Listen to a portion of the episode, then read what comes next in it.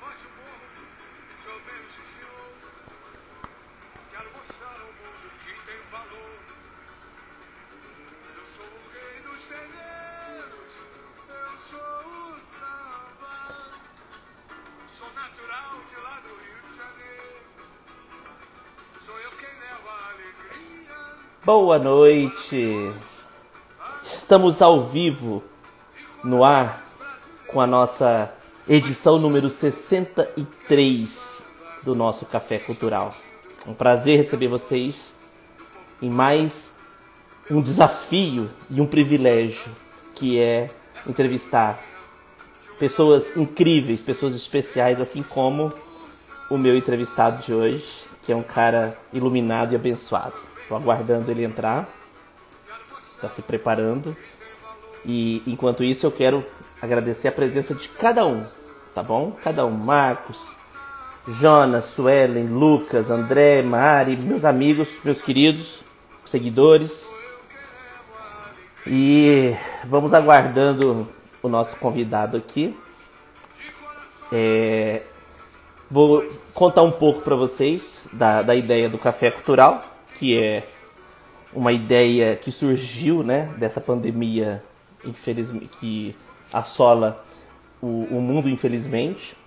Porém, a gente tem que ser mais forte, né? A gente tem que ser mais é, reinventante, né? Vamos usar esse termo. Então a gente acabou fazendo. Então foi uma ideia que no dia 1 do 6 eu resolvi fazer a primeira edição com o meu queridíssimo Cremilson Silva, o bico doce da Mangueira, que todos conhecem, vocês sabem que eu sou da comunidade da Mangueira.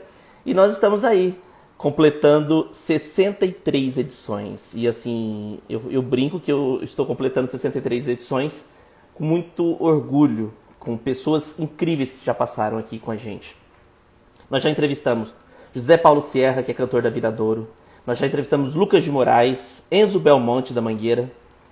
Nós já entrevistamos hipnoterapeuta, é, psicólogos, é, profissionais de diversas áreas, é, escolas de idiomas. Então, quer dizer, a é, é gente de, todo, de todas as áreas. É, é muito legal poder passar isso para vocês. É o que eu falei, o café é muito aberto e, hum, a gente pode entrevistar desde uma pessoa muito famosa, muito querida, né, assim, no, mundialmente.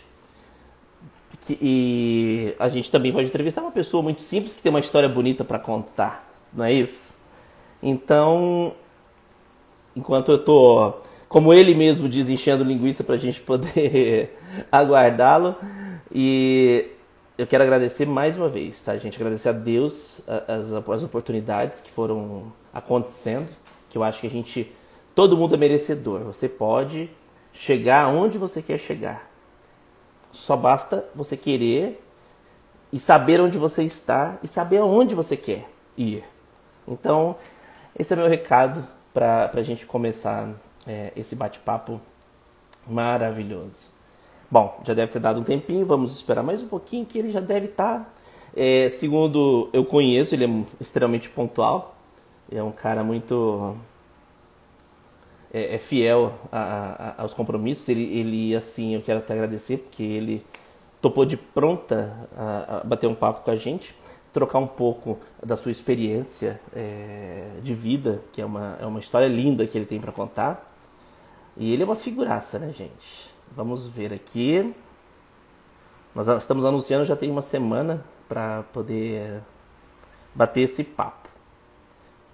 Bom, vamos lá. Deixa eu ver se ele tá por aqui. Vamos ver aqui. Ah, entrou, meu queridíssimo.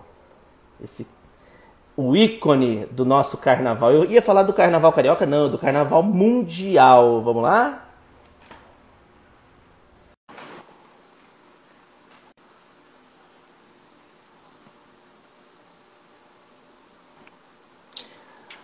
Amado! Tudo bom, querido? Adoro ser ícone. Ícone é ótimo. Ícone é, é, é um adjetivo maravilhoso, né, amigo? Ícone. Tudo bom, irmão? Graças a Deus. E você? Tudo certo, tudo bacana. Correria do dia a dia chegou agora, que eu falei, vai dar certo, vai dar tempo. Estava no Museu de Arte Moderna, uma mesa redonda. O Leandro Vieira, o carnavalesco da Mangueira, ele teve uma escola. Peça, teve uma peça adquirida pelo museu, a bandeira da Marielle do Rose Verde é, do Brasil, em vez de ser ordem e progresso, tá índios, negros, pobres, né? E aí está é, tendo um ciclo desde janeiro sobre carnaval, samba e museu. E aí hoje era enredo e é, carnavalesco. E aí era o Leandro, eu e a diretora artística do museu, a Neila. Foi muito legal. Que maravilha, minha grande escola, minha escola do coração. E engraçado que hoje nós estamos comemorando 63 edições do nosso café, Milton. Muito legal essa história que foi Me uma ideia. explica o que é o café? Me explica. Café Cultural. Café Cultural foi uma ideia dessa situação pandêmica né, que nós estamos vivendo. Eu me vi numa situação assim, eu falei, o que, que eu vou fazer? Né? Em casa, né, a gente, sem fazer nada, vamos bater papo com os outros. Eu já sou colunista social aqui da região, da, eu sou eu moro em Três Lagoas, uh, Mato Grosso do Sul, divisa com São Paulo. Então a gente pega Paraná, São Paulo, Mato Grosso do Sul. E, e assim, foi surgindo. Faz a primeira, né? A primeira foi com o Cremilson, com o Bico Doce da Mangueira. Já passamos é, Enzo Belmonte, Lucas de Moraes, Eliane Salek, Zé Paulo Sierra. Então, assim, nós tivemos nomes incríveis aí do carnaval e eu estou muito grato a todos vocês. E agora, com o cara. De, de, que cidade você fala? Chama Três Lagoas. Ela fica na divisa de Mato Grosso do Sul e São Paulo. Então a gente pega muito aqui a nossa região. Qual é a e... cidade grande aí perto? Mais próxima aqui, nós temos Araçatuba, Presidente Prudente, né? Campo Quantas Grande, que é a daí? capital. Araçatuba é 120 quilômetros aqui, duas horas de viagem, você está aqui. É, eu estou bem na, na, na, no meio do caminho aqui. E, e, é muito bacana porque assim a cultura né, nossa aqui é mais pro, mais pro lado sertanejo. Então a gente trazendo samba Sim, é muito eu, legal eu, eu abrir nos caminho. Anos, nos, nos, anos 80 eu ia a, a Campo Grande e aqui da Uana seria isso? É mais para dentro, mais para o Pantanal. Sim, pois é, justamente é mais é, é, é, pantan, é pantaneiro, não? Como seria o, é bem, Sul Grossense, é bem, uma coisa bem, bem típico, né? Adorei, amei. Vai ser um prazer, assim, ser essa porta de entrada para Milton Cunha aqui, apesar que todo mundo já conhece, dispensa as apresentações, né? Hum. Milton, vamos contar. Assim, eu assisti uma entrevista sua ontem, maravilhosa, e uma live que você fez. E vocês falaram muito de pandemia e tal, bacana. Hoje não, hoje eu quero contar coisa boa. Quero contar da tua vida, da tua história, que a história é linda. Eu comecei a ler é, através da revista, deixa eu pegar aqui, Híbrida. Olha, eu, fiquei, eu procurei muito o Patrick, né? Patrick Monteiro. Ele fez uma matéria maravilhosa sobre você, da tua vida. Nossa, foi incrível essa matéria, porque ele ficou é, é, era uma época que eu estava gravando os programas da TV Globo na cidade do samba. Então, né, não era gravando, era ao vivo. É, é, a última fase do carnaval, já é na semana anterior ao desfile. E eu, Mariana Gross, Fábio Júdice, a gente se muda para a cidade do samba e cada dia a gente faz uma escola. E aí a gente entra no barracão, a escola desfila, é uma loucura de pré-carnaval. E é meio-dia no RJTV. Então é um calor, a gente pinga. E esse repórter, ele ficava me esperando terminar uma hora da tarde o jornal, aí a gente saía do ar, aí eu sentava no, no na lanchonete para tomar alguma coisa e o povo, assim que termina, o povo bate as fotos, fotos, fotos, fotos, e ele lá esperando, todo dia. Foram 12 escolas, ele me esperou 12 dias e eu, cada dia ele fazia um pouquinho, porque ele esperava eu tomar água, eu descansar, e aí eu fazia meia hora de entrevista. Eu sei que ele fez 12 dias, e ficou enorme a matéria, ficou boa, né? Maravilhosa. Eu assim, eu vou falar para você sincero com você que eu usei como referência total. Eu achei incrível. É. E assim, a história do Milton Cunha, é assim, sabe o que eu associei a sua história? Salgueiro 93. Peguei o Ita do Norte. Você considera isso um pouco da tua vida? Sim, porque a geração anterior à minha vinha embora para o Rio de navio. É essa chamada navegação de cabotagem, que ela não se afasta da costa. Então, você pega em Belém, aí você vem parando nas capitais todas, o navio fica ali pertinho. E eram os itas, eram muitos itas, porque todos começavam com Ita, Bira, Ita, Baiana, Ita. Tinham muitos e todo mundo vinha, né? E a última, a penúltima parada era Salvador. Depois eu acho que Vitória e aí Rio. E o Caime, o Dorival Caime pega um desses itas para vir para o Rio e escreve Peguei o Ita no Norte, que a Gal canta. Todo mundo canta Peguei o Ita no Norte. Aí eu já sou da geração seguinte, que é ônibus, né? quatro dias, cinco dias de ônibus. o meu foi quatro dias. Meu Deus, que jovem, a gente jovem tem uma coragem. Eu já não, não tenho. Não, é isso. coragem total, coragem total. 19 anos, o que o mundo era meu. Não tinha o menor problema passar fome. Que delícia. É, Mas, tipo, estou anos, no Rio de Janeiro, né? Você não precisa nem dormir com 19 anos, né? Você está querendo ver a vida, né? Com certeza. Primeira, me conta essa história, Milton. Primeira, então, primeiro emprego foi passando roupa? É, meu primeiro emprego é produzindo desfiles de moda. E eu era o camareiro. Então sobrava para mim passar roupa, arrumar os sapatos, é, arrumar o camarim. Então eu fazia tudo no, no camarim, né? E aí, aproximando a hora, os modelos iam chegando, a produção ia chegando, e taca-lhe roupa em modelo e tal. Então, e o camarim é sempre muito escuro, porque o camarim está colado na passarela, então ele não pode ser uma explosão de luz, porque senão vai vazar ali, logo depois daquela parede falsa, de cenário é a cena. Então, o camarim é sempre numa penumbra. E na hora que começa, que elas começam a voltar e correr para trocar de roupa, é. E você não pode gritar. Então, é um sofrimento silencioso, no escuro. Delícia! Nossa, é...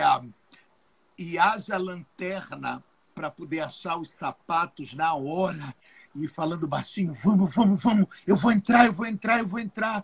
Me libera, me, porque tem que liberar modelo, né? Tem que ver se o cabelo, a blusa, a bijuteria, se tá tudo. Menino, era uma loucura, era engraçadíssimo. Que delícia! E a gente produzia desfiles de moda. Então, o meu primeiro trabalho é camareiro. Olha que maravilha, gente. É tão, é tão gostoso isso, né, Milton? A gente poder contar isso hoje e, e a trajetória de sucesso, você do primeiro até onde eh, o patamar que a gente chega, a gente sempre quer um degrau então, mas, a mais. Né? Mas o sucesso é o conforto que você tem na tua pele. Entendeu? Isso é sucesso. O sucesso é eu camareiro, eu era um sucesso. Por quê? Porque eu era o melhor camareiro que eu podia ser. Então eu tinha uma alegria eu tinha uma disposição, eu vestia a camisa de uma forma magnífica. Então, é, eu acho engraçado as pessoas que dizem agora que você é alguém. Meu amor, eu sempre fui alguém, meu amor. Eu sempre soube quem eu era. Então, independente de dessa coisa do bolso cheio, independente das aquisições materiais, mas isso não resolve a questão de você não estar confortável na tua pele. Então, assim, o sucesso é o conforto que você tem sendo você. E sendo você confortável, hoje está difícil. Hoje eu passo fome. Hoje eu estou confortável na minha casa, no meu apartamento, com as minhas. Então, uh, independente de quanto tu juntas, porque se tu não tiver bem resolvido na tua pele, não importa o quanto tu juntou, tu não é um sucesso. Tu comprou casa, tu viajou, tu tem dinheiro, mas tu não é um conforto na tua pele, porque é, você não fez o que você queria. Você ganhou, acumulou matéria, mas você não é feliz na, na, na, na sua trajetória. Então, assim, eu era muito sucesso, porque eu estava muito feliz ali de camareiro, é, porque eu sabia que eu estava empreendendo o meu futuro. Né? Então, eu sabia que aquilo era um, um, que eu tinha que fazer o melhor que eu pudesse, porque dali eu iria dar os saltos todos. E eu também nunca quis queimar etapas. Eu sempre quis um degrau por dia. Eu sempre quis que fosse devagar, porque o muito rápido não te dá a consciência da luta, da batalha. Então, o bacana é você ter a tua história para contar. Eu não gostaria de não ter história é, de luta para contar. Eu me orgulho muito de cada momento. Que delícia! E, e, e isso é um bálsamo ouvir isso é, de você, porque eu acompanho você já tem muito tempo, desde Bidu Saião, olha, Eu, eu, eu, sou, eu já passei dos 40, então eu conheço muito é, esse carnaval dos anos 80, 90, que foi lindíssimo, né, Milton? E, Milton, por falar nisso, da ópera para o samba, que, como é que é essa história de Fabíola Oliveira, seu Anísio? Foi o primeiro passo do carnaval? Então, e aí eu, aí eu virei, depois de camareiro, eu virei produtor de moda.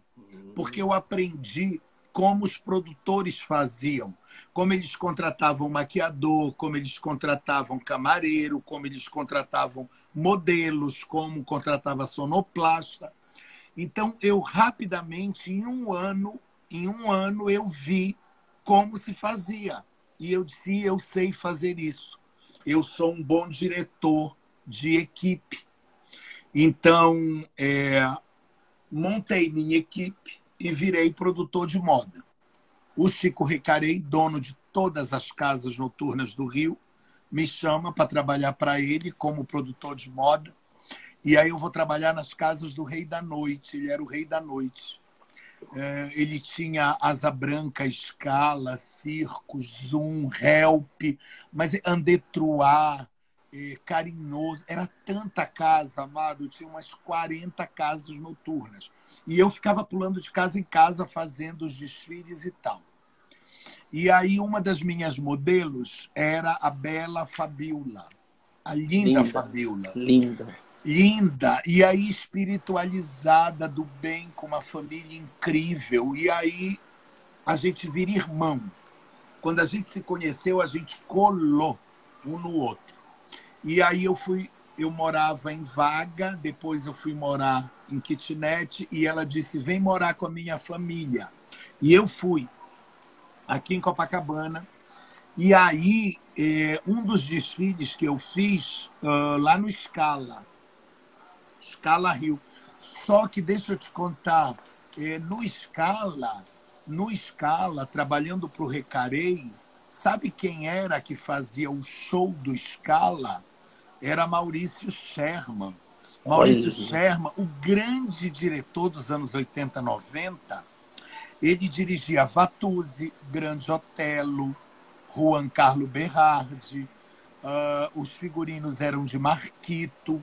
E eu, muito jovem, 85, 86, 87, eu terminava os desfiles de moda que eu fazia nas boates, nas casas noturnas, e corria para o Scala porque me encantava ver o show Golden Rio, Golden Brasil, escadarias mulatas, vedetes, Vatuzzi descendo, Grande Otelo em cena, e eu dizia, meu Deus, Porque eu tinha chegado de Pau de Arara em 82. Em 86 eu já estava no olho do furacão, quatro anos trabalhando.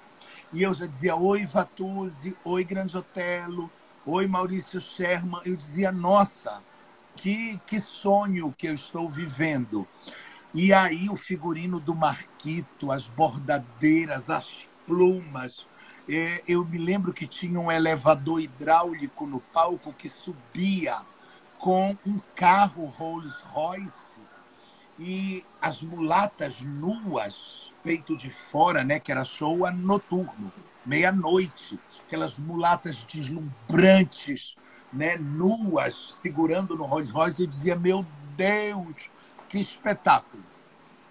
E aí eu, como produtor de moda, Fabiola, minha, minha irmã, eu morando com Fabiola e tal, Fabiola desfilava para mim, modelo, manequim, e aí eu fui na casa do Anísio Abraão Davi e disse: Anísio, me patrocina, eu preciso de dinheiro para comprar os maiôs, as cangas. Aí ele disse: Claro, me deu lá o dinheiro, patrocinou. Aí ele disse: O que mais você quer? Eu era muito criança, muito jovem, muito moleque, muito, muito magro. Ai, amado, eu, era, eu também. Eu era, osso, eu era osso e carne. que Aí, maravilha. Milton, que mais que você quer? Porque eu era muito esquisito, muito escandaloso. Eu tinha uma crina loura aqui Chocava. no cabelo e aqui tinha um rabo de cavalo assim, mas era uma loucura minhas ombreiras. Os anos 80, as ombreiras eram aqui assim, né? Eu, eu, eu sou dessa época. E aí eu disse, Anísio, eu quero, eu quero mais, eu quero um show da Beija-Flor. Leva a Beija-Flor para o desfile de moda enquanto eu estiver contando os pontos das manequins. Você no júri, Anísio, vai para o júri e aí, enquanto eu estou contando os votos de vocês, a Beija-Flor entra. E assim foi feito. E aí o Chico Recarei me emprestou o palco naquela noite não iria ter o show, era segunda-feira, segunda era a folga do elenco. E aí é, eu disse, ah, eu quero descer essa escadaria da Vatuzzi. Bota aí esse cenário da Vatuzzi, porque eu vou descer com o microfone, eu era o apresentador. Ou seja, é, eu vivi uma juventude louca, onírica, porque eu tive acesso a umas maluquices que outros seres humanos não teriam. Eu dei sorte? Dei. Eu estava preparado muito, eu tinha estudado muito, eu, eu, eu, eu era muito comprometido, então eu, eu era o primeiro a chegar, o último a sair. Então todo mundo me olhava e dizia: esse aí vai, porque esse aí é esforçado. É... Aí é, veio a Beija-Flor, se apresentou, era Juju Maravilha, porta-bandeira naquela época. É, a Fabiola desfilou e o Anísio me chamou e disse: Quem é aquela moça? Eu disse: É minha irmã, Fabiola. Pois eles se agarraram e nunca mais se soltaram. Hoje, 37 anos depois, tiveram dois filhos, já estão com 20 anos, o Gabriel, o mais velho, que administra a Beija-Flor. Ou seja, um amor fulminante, um amor que deu certo. Eu sei que anos depois eles me encontraram na avenida, me puxaram num canto e me mostraram as alianças. Já tinha passado 10 anos depois daquele início de namoro e eles já tinham se casado e eu no canto da Sapucaí olhando a aliança deles e dizendo nossa deu certo e tal. E, e aí eles se casam né 87 88 89 90 e eu trabalhando como produtor de moda e vendo os mendigos do Joãozinho 30, Soca no Pilão, Preto Velho, Mandingueiro, do Salgueiro, eu vendo a Sapucaí ali distante. E eu, produtor de moda, eu trabalhava no teatro, eu trabalhava na ópera e tal. E tinha uma confecção de moda. Aí o Anísio 93, 1993, a Fabiola já desfilando no carro Abre-Alas da Beija-Flor. Ela já desfilava desde 89, 90. Aí o Anísio, no carnaval de 93, diz: Milton, faz umas roupas para mim na tua confecção. Aí eu disse: Anísio, mas o carnaval é depois da manhã. Aí ele disse: Pois é, atrasou e tal. Eu sei que eu peguei uns tecidos e fiz umas roupas, levei. Ele me deu uma roupa para eu desfilar do lado da Fabiola no Abrialas, no carro Abrialas de 93.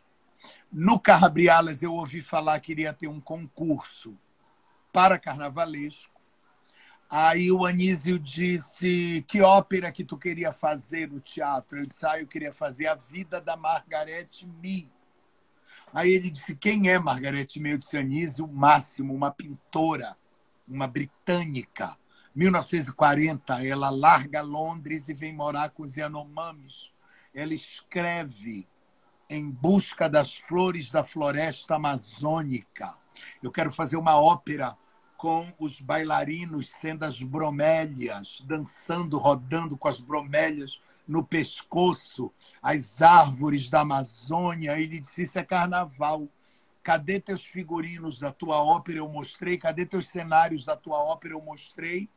E aí ele disse, porque era muito figurino, era muito cenário, eu tinha muito. Eu tinha tipo 40 cenários e 200 figurinos. Aí ele escolheu esse, esse, esse, esse, transforma isso aqui em ala. Esse, esse, esse, esse, transforma isso aqui em carro.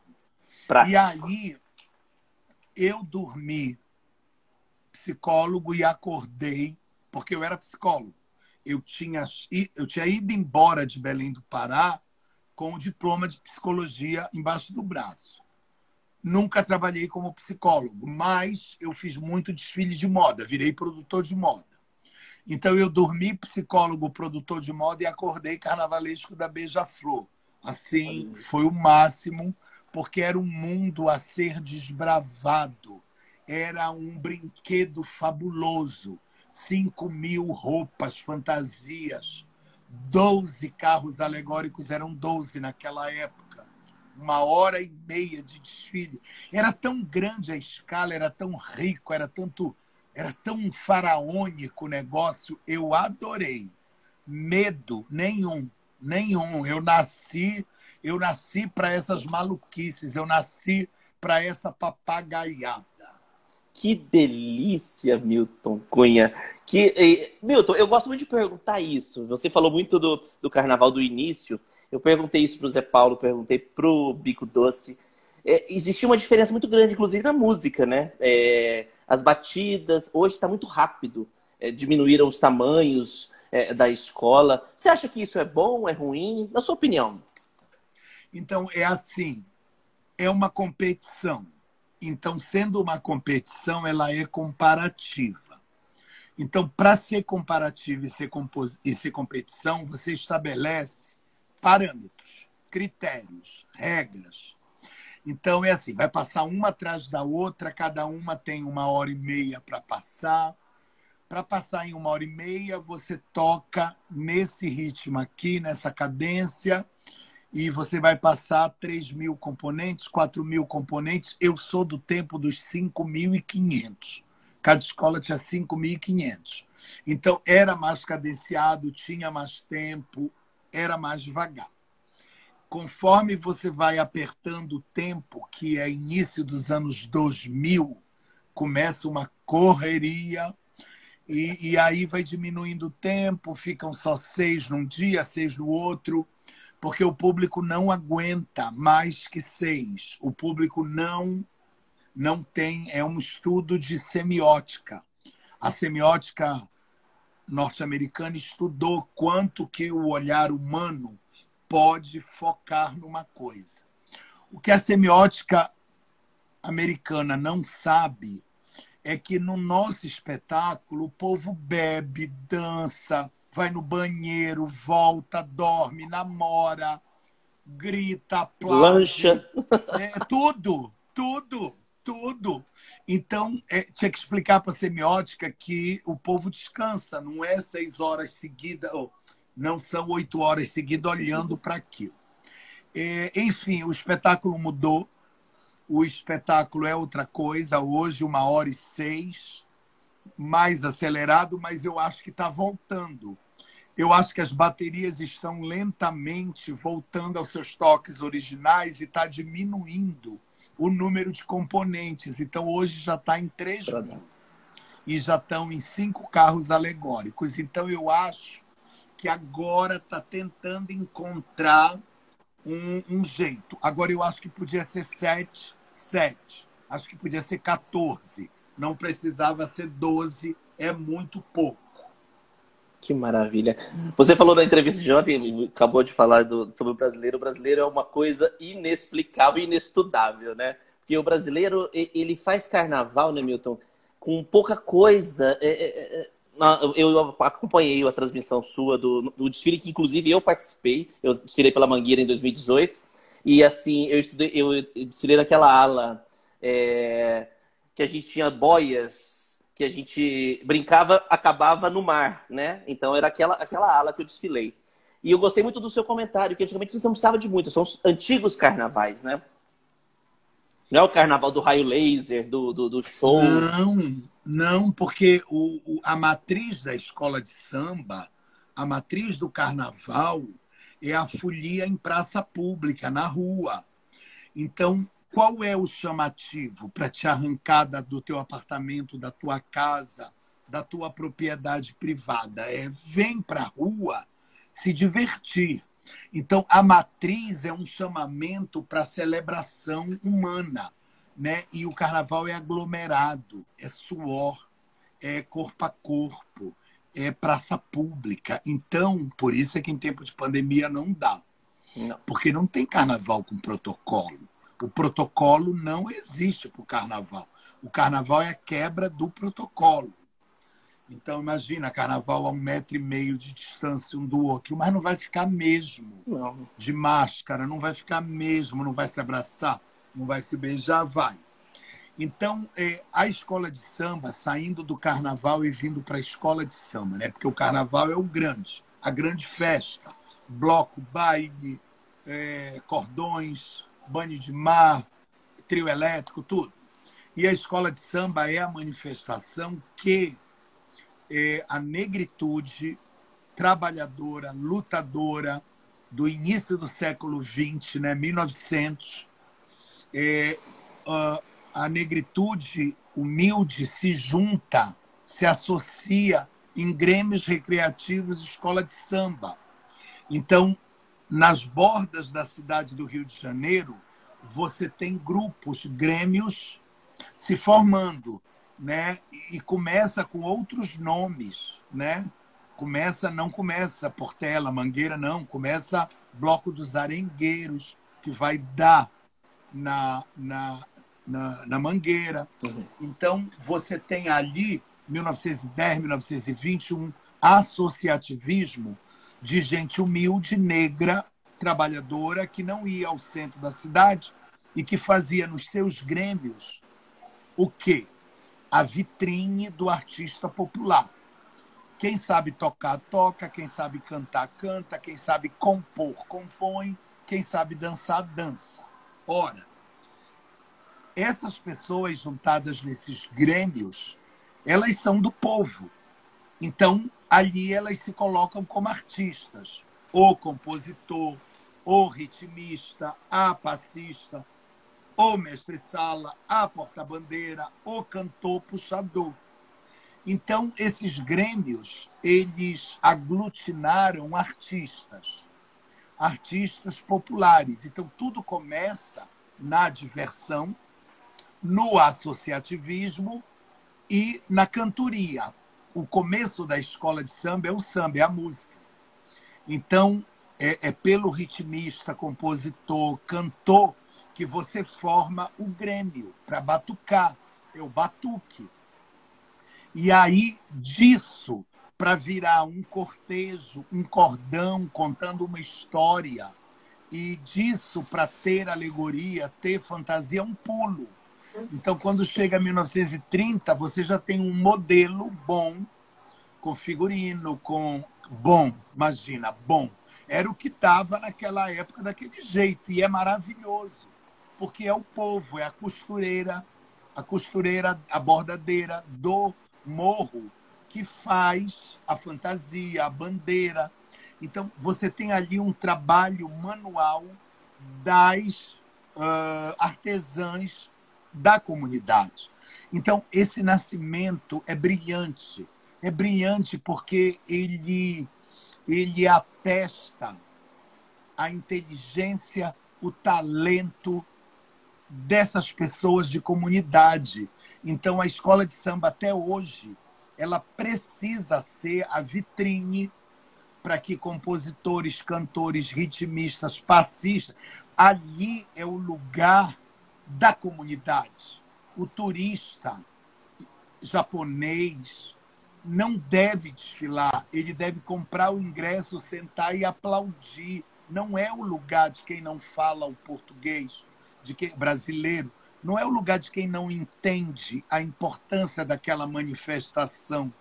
Aquilo é para quem nasceu entendendo né, a, a o quão importante a escola é para a sua comunidade. Então, é preciso manter a comunidade se exibindo no desfile da escola de samba. Que maravilha, Milton Cunha. O primeiro desfile, Milton, meu, que eu fiz, que eu participei, foi da Mangueira, em 98, quando o Chico foi, foi tema.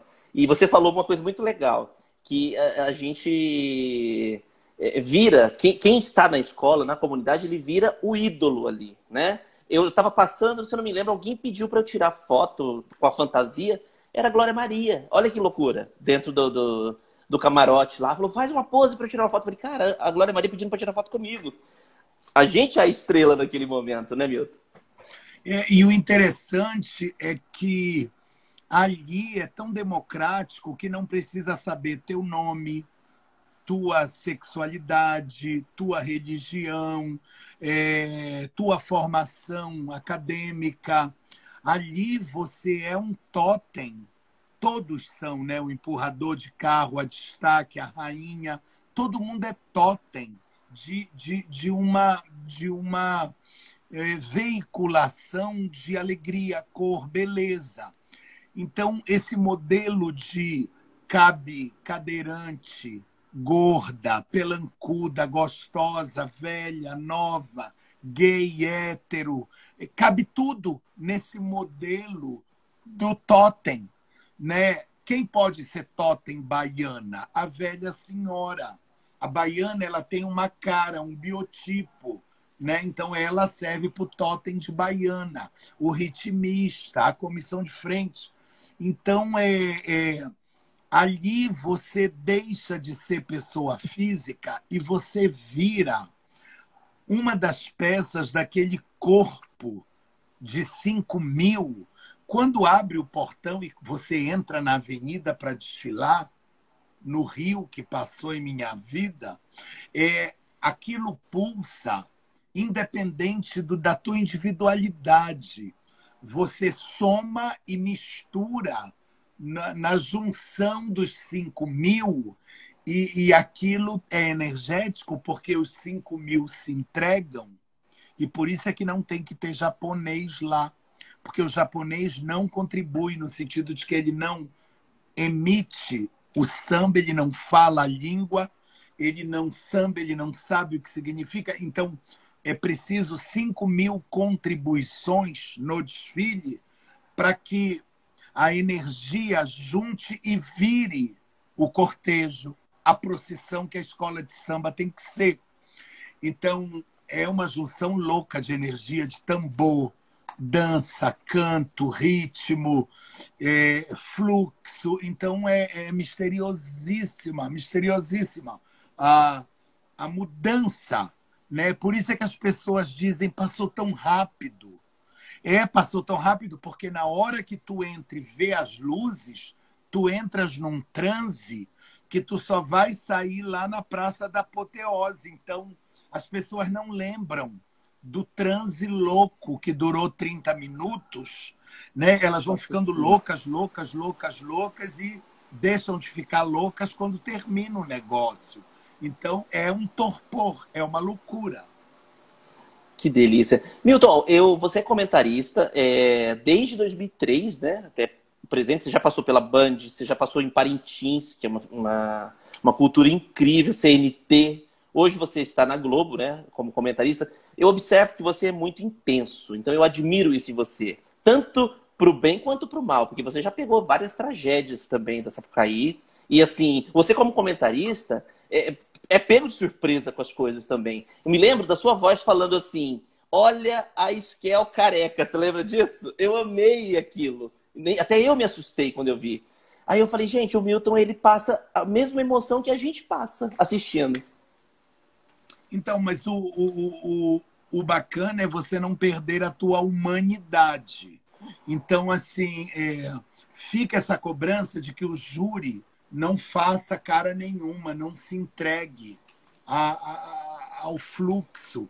Então, o júri, a porta-bandeira vira, o júri fica lá com a cara, aplaude, mas fica com, com a cara de analista. Eu não quero, eu não quero ser jurado. Eu quero ser movido por um amor absoluto ao samba. Então, assim, quando eu entro lá, a primeira coisa é parabéns para todo mundo. Vocês conseguiram trazer a escola até aqui, porque é um milagre. É um milagre aquilo acontecer. Né? É tudo dificílimo. A, a trajetória de madrugada, do barracão até a concentração, o sol inclemente em cima daqueles trabalhadores, chove, pega fogo, cai, quebra escultura o som falha. É, é, mas acontece de tudo meia hora antes. Foguete explodindo, gente nua trocando de roupa. Você acha que nada vai dar certo. Daqui a meia hora tá todo mundo alinhado, entrando. Como assim, sem ensaio? Essas pessoas nunca se encontraram, essas pessoas estão pela primeira vez com essas roupas e todas estão ali. Como assim? Que loucura é essa? Então, esse milagre, ele me. Eu, eu olho para esse milagre da escola de samba com os olhos da criança. E a criança se assusta, a criança vibra, a criança grita, torce, olha a careca da Esquel. É, e aí, e aí a, a plateia vê que eu estou ali participando e que eu não me acho melhor, pior, nada. Eu sei que eu estou olhando um pedaço do que está passando, que é o pedaço que o meu diretor coloca no ar. Então, ora, eu comento aquele retângulo, o que entra naquele retângulo eu estou comentando. Então, o meu desfile é o retângulo. E eu olho esse retângulo apaixonado, respeitoso. Eu não sou movido por rancor nenhum. Eu sou movido por amor àquilo. Então, cada coisa que vai aparecendo, eu me lembro das onças do Patrick na Vila, comissão de frente, dois anos atrás. Quando eu vi as onças, aqueles meninos vestidos de onça andando na avenida, eu adorei, eu gritei tem, olha as onças e tal. Então, eu quero sempre ser surpreendido e eu quero que a, a, câmera mostre aqueles velhinhos, aquelas velhinhas, e se eu souber o nome, né? Olha, dona Nadir, que maravilha. Então, é, é, eu quero reconhecer o povo doido, os passistas, eu quero reconhecer os destaques que são os meus amigos, né? Porque eu sou amigo de todo mundo, eu estou há 30 anos indo nas quadras eu estou há 30 anos bebendo e comendo com esse povo. Né? Então, depois de 30 anos, eu consigo reconhecer um monte de gente que eh, aquela ali, olha, é casada com o mestre. Eu, eu vou dizendo as coisas loucas e tal. Então, isso é humano. A, a senhorinha que mora lá nas Alagoas, que está assistindo, o senhorzinho do Acre, eles, eles se acordam comigo, eles se assustam comigo, com o meu. E, e aí eles vão olhando, eu digo: olha essa pluma, olha essa cor dessa pluma, isso é caríssimo. Isso é o preço de um apartamento aí, todo mundo já fica louco olhando e tal. Então, o bacana é isso, é ser humano, é ser humano, é não, é, é não virar uma, uma coisa técnica, uma coisa afastada. Não, o carnaval não é afastado. O desfile das escolas de samba é passional. Ele, ele exige amor, paixão, você tem que estar tá nele. Milton, mas esse Milton Cunha é, intenso é só no carnaval ou é sempre? Você ia ali na, no açougue, ia ali no mercado, é, tem alguma diferença dessas pessoas? Olha, desde que eu nasci, que eu estou inteiro. Então, assim, na hora que eu vou ler o jornal, tomar o café, ver o filme, o seriado, é, eu sossego e foco, porque eu sou super concentrado no, naquela tarefa. Mas se, se a cena me arrebata, se a notícia do jornal me arrebata, eu já começo a chorar ali mesmo. Então eu sou desses de eu tenho opinião, eu sei qual é a minha praia e eu sei dizer não. Então, eu sei dizer não é, eu não sou isso. Eu não pertenço a esse grupo. Então, te respondendo, eu sou super intenso em tudo. Desde que eu nasci. Desde que eu nasci. Quatro anos eu me lembro da minha intensidade tipo. Meu pai dizendo: esse teu olhar esse teu olhar. Aí eu disse, quatro anos. Eu disse, uhum, esse meu olhar. Este meu olhar vai me acompanhar. Esses olhos de querer entender o mundo é intenso. Por quê? Porque como eu era movido, como eu sou movido, como eu serei movido por uma verdade absoluta, que é o ar que eu respiro, eu não negocio eu não negocio. Eu sou esse de dizer: é isso, está bom, você gosta, pode ser assim, porque eu sou este. Não, você não é minha praia. Tá bom, então um abraço e eu vou procurar a minha turma. Porque esse papo de procurar unanimidade, de procurar ser. Eu não preciso desse tipo de aprovação. Você entendeu? Eu, as pessoas não me legitimam. Eu me legitimo na minha verdade. E eu sei que a minha verdade é minha. Eu não posso impô-la para os meus semelhantes, mas dentro do meu cercado é a minha verdade. E aí é intenso, eu me imponho. E aí, por exemplo, com oito anos, eu disse: vocês não gostam de eu ser de verdade porque muitos de vocês são de mentira. Com oito anos, com oito anos, eu virei para os adultos, né? Porque tem um, um lugar ali da solidão da criança, né? A solidão da criança rejeitada, né? A criança que não é o projeto que fizeram para ela. Aí a criança diz: não, mas o projeto é meu eu farei o meu projeto. Eu sou o meu projeto. Eu empreendo o meu projeto de vida. Eu não sou fruto dos sonhos de vocês. Eu tenho os meus sonhos. Aos oito anos, você ter essa arrumação de dizer assim: eu sou de verdade. Eu apanho porque eu sou de verdade. E vocês que batem, vocês são de verdade? Pá! Aí você leva mais um tapa, é. mas você volta lindo. Mas você volta lindo. Eu vou continuar de verdade. Se eu não morrer, se vocês não me matarem, eu seguirei nessa estrada aqui da verdade. Então, isso te dá uma noção de intensidade no sentido de que é, você é, está na sua companhia você e você. É, já que ninguém quer que você seja você, né? já que todo mundo quer te fazer outra coisa, todo mundo quer. O padre quer, o diretor do colégio quer, o médico quer, o pai e a mãe quer, a avó quer, todo mundo quer. Só que ninguém te pergunta o que tu queres, né? Ninguém diz assim, vou te amar do jeito que tu és, sabe? É, é isso que a criança ali na solidão olhando, nossa, mas ninguém vai me amar porque eu sou assim? Não, ninguém vai te amar porque você tem que entrar na, na, no desejo dos outros. Né? Os outros desejam.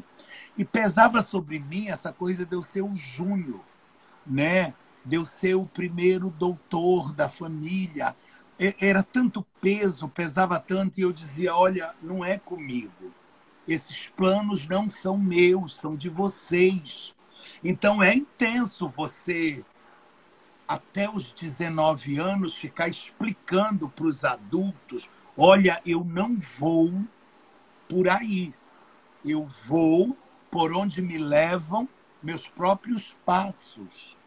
Então, quando 19 anos eu fecho a mala de papelão e vou para o pau de arara, era um segundo parto. Eu estava renascendo, né? É, é, era um começo maravilhoso, eu e eu. Porque desde que eu nasci era eu e eu. Desde que eu nasci. Só que eu estava na casa dos outros. E aí era meio que um, um jogo jogado. Você fazer o que os outros esperam de você. Mas esse compasso de espera, você vai estudando, você vai crescendo, você vai arrumando e você diz: "Nossa, eu não quero ser isto. Eu não, isso não me interessa". Então, eu respeito todo mundo.